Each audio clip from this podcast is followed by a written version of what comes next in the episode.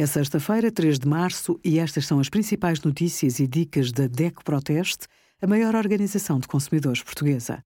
Hoje, em DECO.proteste.pt, sugerimos como deduzir no IRS despesas de saúde com o IVA de 23%, exames nacionais e ensino superior, veja as regras para os alunos do secundário, e descontos até 15% na peça Revista é Sempre Revista do Teatro Politeama, com o cartão DECO.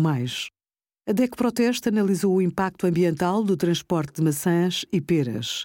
As contas ajudam a compreender melhor.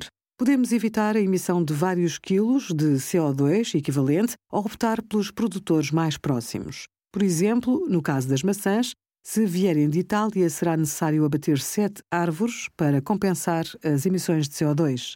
No caso das peras, será necessário abater seis árvores se a fruta for importada da Holanda.